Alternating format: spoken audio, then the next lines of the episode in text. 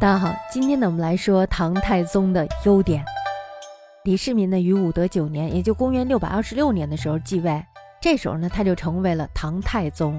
我们大家看这个太宗，似乎觉得很老，但是他继位的时候只有二十九岁。那么到第二年的时候，他就改元贞观。我们说唐帝国经历了这位青年才俊，成就了历史上少有的盛世。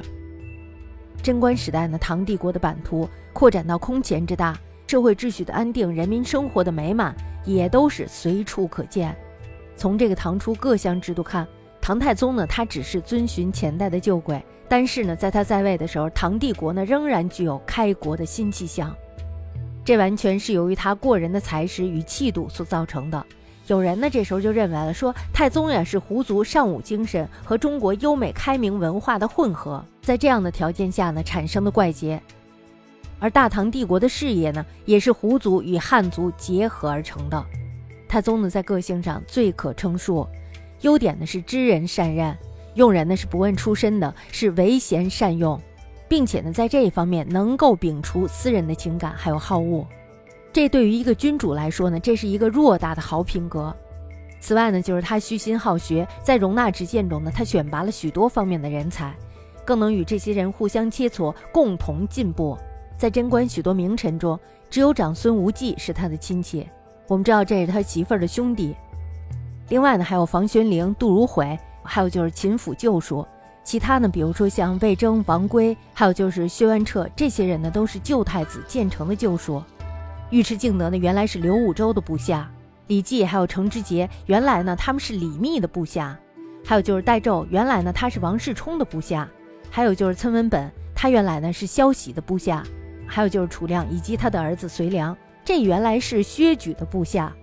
罗毅呢是隋末群雄之一，而且呢与太宗非常的不和。李靖呢原来是高祖的仇人，还有就是封德义、虞世南、裴举等等，这些呢都是隋的降臣。他们呢有的与太宗有仇，比如说像魏增、薛万彻，但是太宗能够捐弃前嫌，重加委任。其中呢也有几位堪称是佞臣，比如说像封德义、裴举。但是呢，他也能弃其短而用其长。其实我们大家在这看到了一个什么呀？一个非常有格局的人，是吧？这才是真正的格局。因此呢，他的臣下包括了不同的流品，还有各类的人才。太宗的好学呢，也是值得赞扬的。那么在他做秦王的时候，因为爱好文学而开了一个馆舍。那么这个馆舍的名字呢，叫做文学馆。然后呢，用以严纳当时文学知名人士。杜如晦、房玄龄、虞世南、楚亮、姚思廉、孔颖达等等，这些呢都是文学馆的学士。他每到晚上的时候，就会到馆中与诸人讨论文集，有时呢谈到半夜。那么在他继位以后呢，在宫中设置了弘文馆，据书二十余万卷于其中，选虞世南等各以本职兼学士，听朝于下。也就是说呢，他在朝堂待完了以后，他又把这些学士们招至内殿，进讨前言往行。其实这就是一个反思的过程，是吧？他们在论时事，商讨治道之方。贞观君臣的论治呢，传为千古美谈。在前人中呢，他非常喜欢陆机的诗文，还有就是王羲之的字儿。他甚至呢写下了遗诏，要让王羲之写的字儿呢陪他入葬。此外呢，他还大兴国学，当时国学生徒呢将近万余人。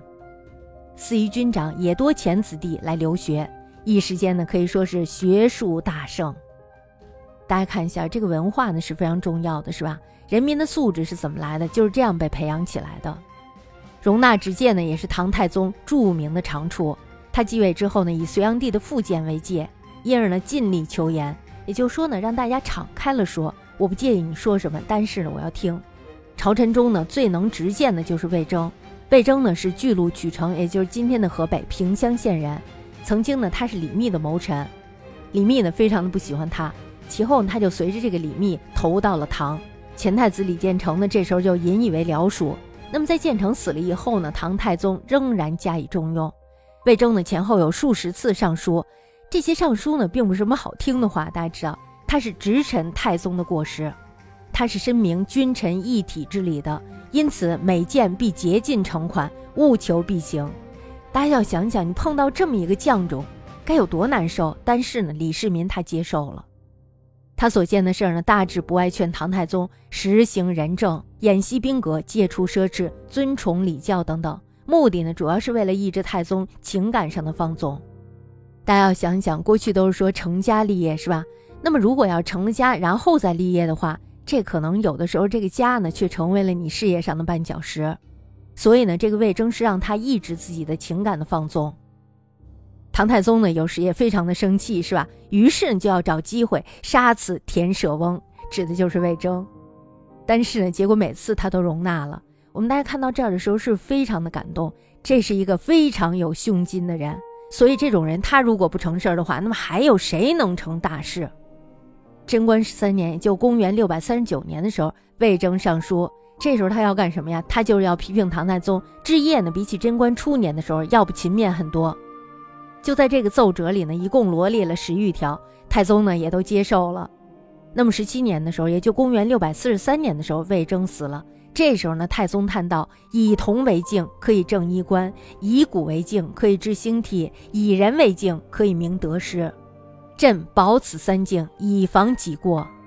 今征卒世，遂亡一镜矣。”读到这儿的时候，不免有一点热泪盈眶。唐太宗他是一个什么样的人，是吧？他与魏征的这份情谊令人感动。其后呢，太宗伐高丽无功，因而呢，这时候又想起了魏征，说道：“魏征若在，吾有此行耶？”从这些话里呢，我们可以看出魏征对他的影响力以及在他心目中的地位。唐太宗的才调呢，颇与隋炀帝有相似的地方，但是呢，他能够容纳之见，而且呢是过而致改。我们大家要想，这其实是一个非常优良的品德。你知道错了，而且承认了自己的错误，并且呢还勇于改正自己的错误，这才是明智的人。对错呢虽然不由别人决定，但是你自己心里一定要知道。所以呢，在他的政治上才有了伟大的成就。除了魏征以外呢，朝臣比如说像马周、王圭、褚遂良等等这些人，他们也都是直谏的人。以上所说的呢，都是唐太宗的优点。那么在他的大纯之中，也有小的瑕疵。比如说呢，奢侈便是其中之一。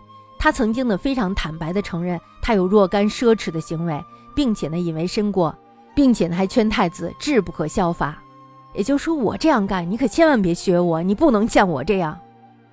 我觉得他挺有意思，是吧？此外，他对臣下虽然是爱护备至，但是呢举动有的时候未免是过分的。比如说像有一次李绩突发疾病，医生呢这时候就开了一个处方，说需用虚灰治疗。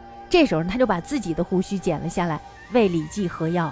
又比如说像伐高丽时，将军李思摩中箭了，这时候他就亲自为李思摩吮血。哎呀，天哪，他也不怕这个有毒是吧？为其去毒。我觉得他真的是把自己出生入死的朝臣当做自己的兄弟。那么有的地方呢就评价了，说他是因为文化素养不深，虽然是力求上进，但是呢却一味的效仿中国古代的贤君。可是呢，却又不能恰如其分，以至于有矫枉过正之处。但是呢，我觉得我不太同意这种说法，因为我觉得他是真诚的。那么对与错呢，在他这儿肯定也是分明的。大体上来说呢，唐太宗李世民他是一个不多见的君主。我们从他毕生行事上来看呢，他的功远多于他的过。